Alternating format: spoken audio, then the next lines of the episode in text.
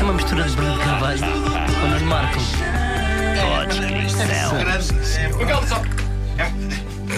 Aí está ele a vestir a bata. Viva doutor! Grande abata. Como está? Eh, olá, viva. Olá! Oi! Tudo bem? Ou- Ouviram ontem à noite a hora das baladas de Dr. Paixão? Não vi, eu ouvi. Eu ouvi na solidão do meu lar. Foi super. Já está num lar. Sim. Bom, eh, hoje, eh, hoje temos um tipo de balada que ainda não fora dissecado nesta clínica musical do romance, a balada da ressaca. Esta consegue não só falar de ressaca, como foi escrita durante uma ressaca, reza a lenda. Aliás, os primeiros versos são tão nítidos que parecem só a mera descrição de tudo o que está a acontecer ao autor da canção naquele preciso instante. São também versos que afastam a canção do reino das pessoas normais. Isto é a depressão e a ressaca mais sexy e com mais estilo da história das depressões e das ressacas. Dá-lhe aí, Pedro. Não, não era, ainda não é esta, não é esta. Não era. Nós- devíamos- pá. Mas foi, mas foi bem dado. ter- mas foi bom, bem foi bom, foi bom. Foi Digamos, com foi- foi vigor, precoce, foi precoce. É, Acontece, meu amor. Sim, sim. Cá está. Como uma guitarra pode salvar um momento. Isto é incrível, sim. Jorra azeite. É, pá.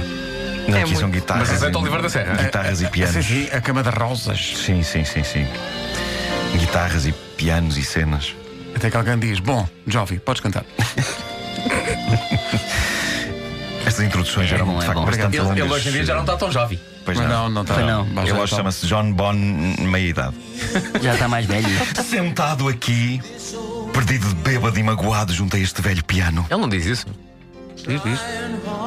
tentando arduamente capturar este momento, esta manhã, eu sei lá. Porque uma garrafa de vodka ainda está alojada na minha cabeça. Ah, péssimo. E uma loira deu-me pesadelos e eu acho que ela ainda está ali na minha cama. Enquanto eu sonho com os filmes que não farão sobre mim quando eu morrer. Sim, do álbum Keep the Faith de 1993, esta é uma das mais populares baladas deprimidas da década de 90, chama-se Bed of Roses. As canções de amor e desamor tendem a ser escritas de uma maneira universal, de maneira a que toda a gente possa retirar alguma coisa delas e possa usá-las na sua própria vida, mas esta é diferente. Esta funciona claramente melhor com músicos que tenham um piano em casa e que tenham acesso facilitado a mulheres loiras deslumbrantes. E, E garrafa- e garrafas de vodka na E cabeça. garrafas de vodka, que será vodka caro. E, e rosas. Mas já vamos às rosas. Luísa, calma, por Deus, calma. Peço desculpa, doutor. É uma canção que encontra então o seu público junto de eh, músicos rock milionários de sucesso, mas que ainda assim estão sempre a queixar-se. Seja como for, eu tenho de admitir que nunca tinha escutado com atenção, com a atenção com que escutei ontem, quando preparava este episódio, a letra de Bed of Roses. Eu não sei se algum de vocês tem presente todas as imagens românticas que esta canção tem. Eu sou obrigado a admitir que no universo de baladas sobre dramas românticos e bebedeiras de ícones sexy do rock FM, isto contém algumas das melhores imagens poéticas de sempre, como pode ser ouvido já nos versos que se seguem. E agora sim, Pedro Ribeiro. Com um punho cerrado eu acordo e dou um beijo de língua na boca da manhã. Enquanto uma banda filarmónica continua a bater o bombo dentro da minha cabeça. Eu, eu adoro esta cascata. Mas o homem tem muita coisa na cabeça. tem é vodka, é muita uma coisa na banda. cabeça, tem uma banda e tem vodka, tem tudo lá dentro. Ahm, eu adoro esta cascata de imagens poéticas e, não tendo encontrado nenhuma explicação por parte de John Bon Jovi para as incríveis imagens dos dois primeiros Ligaste, versos, eh, liguei-lhe, mas não eh, atendeu? não estava. Ah, só me resta pensar que eh, ele se refere a acordar. Muito rápido. E, e eu acho que isto, eh, os versos com, com um punho cerrado eu acordo e dou um beijo de língua na boca da manhã, Deixa-me só dizer que de manhã não são beijos de língua. Mas ele dá. Ele dá porque é John Bon Jovi. É John Não, Bon Jovi. não Ele percebe, Percebe, percebe, faz, ele faz o que quer, a partir do momento em que se é John Bon Jovi, ele faz o que quer. Vocês não são Eh, estrelas de rock. Exato. Mas parem na minha interpretação. Olá, bom dia. A minha interpretação é a seguinte: com um beijo cerrado eu acordo e dou um beijo de língua na boca da manhã. Eu acho que ele se refere a acordar e a experienciar um pouco de prazer solitário. almoço? Não sei. Prazer solitário, É conta sobre lá. prazer solitário. Uh, acordar com o punho fechado a dar beijos de língua, não em pessoas, mas genericamente na manhã. Pode querer dizer que as coisas correram tão mal com a loura dos primeiros versos que isto passa-se na manhã seguinte, já sem ninguém na cama, a não ser amanhã. E percebemos que ele continua de ressaca, com uma banda filarmónica a bater o bombo dentro da cabeça dele. Eu acho que isto é sobre prazer solitário, estes dois versos. A lição que há a retirar desta canção é que. Não se bebam. É, se é para fazer baladas do calibre Estou tão mal, coitado de mim, é possível levar a cabo autocomiseração sexy. As mulheres odeiam homens que estejam sempre a queixar-se e a sentir peninha deles próprios, exceto homens que o façam, como Bon Jovi, ali, com o punho cerrado, a dar beijos de língua no nada. Sabes que o facto de ele ser o Bon Jovi faz logo com que as mulheres sintam outra fo- Ele, ele pode dizer qualquer é coisa. diferente. Ele É. pode dizer qualquer coisa. Eu Eh, odeio sentir, tenho pena, mas se ele é o Bon Jovi, coitadinho. Não, mas Claro sentir pena de ti ao piano é completamente diferente. É verdade. É isso, é é- isso. é eh, arte.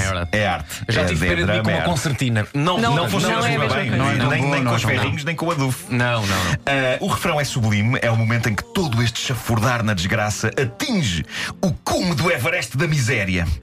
Mas miséria estilosa. E é também o Claro. momento em que o buraco em que está Bon, mal, ganha uma aura religiosa. Vamos ouvir. Eu quero deitar-te numa cama de rosas. Pois esta noite eu dormirei numa cama de pregos. Ai, quero estar tão próximo como o Espírito Santo está. E basicamente É isto. deitar-te numa cama rosas. Bon Jovi, o Fakir. Bom, ninguém estava à espera aqui de várias coisas. De repente é como se, na desgraça da sua vida romântica, Bon Jovi fosse Cristo, não é? Ele fica com. eh, Ela fica com a cama de rosas, ele autossacrifica-se deitando-se numa cama de pregos. São imagens fortes, ainda por cima com o Espírito Santo à mistura. Eh, mas eu gosto sempre de ver o copo das vítimas meio cheio. A verdade é que, como já referi aqui várias vezes, as rosas têm espinhos e pode ser extremamente desconfortável dormir numa cama cheia disso. Já as camas de pregos podem ser surpreendentemente confortáveis. Eu sei, porque uma vez deitei-me numa aqui no Parque Eduardo VII. Oi? Hã? É uma frase verdade, estranha, é? mas eu vou explicar. Eu vou explicar. Ah, ah, há uns anos, durante a Feira do Livro, havia um stand sobre espiritualidades e faquirismo. E eles convidavam as pessoas a deitar-se numa cama de pregos. E eu ia a passar e disseram: Venha aqui deitar-se numa cama de pregos. Ah, E eu não passo um bom desafio. Ah, E, e deitei-me. E claramente Bon Jovi nunca experimentou, porque se tivesse experimentado, nunca teria incluído esta cama na canção como um sacrifício. O que se passa numa cama de pregos é que, como o peso do corpo humano está distribuído em simultâneo por muitos, muitos pregos, Ai, eles não aleijam, nem Eles se não enterram na carne. É isso. Verdade, sim, senhor. sendo possível uma pessoa estar pacatamente deitada sobre eles. Já as rosas, com os seus espinhos retorcidos e imprevisíveis, dificilmente assegurarão uma noite tranquila de sono para a mulher da vida de Bon. E quem diz para a mulher da vida de Bon, diz para todo o nosso vasto auditório, não fossem estar a considerar esta ideia potencialmente estúpida de dormir numa cama de rosas.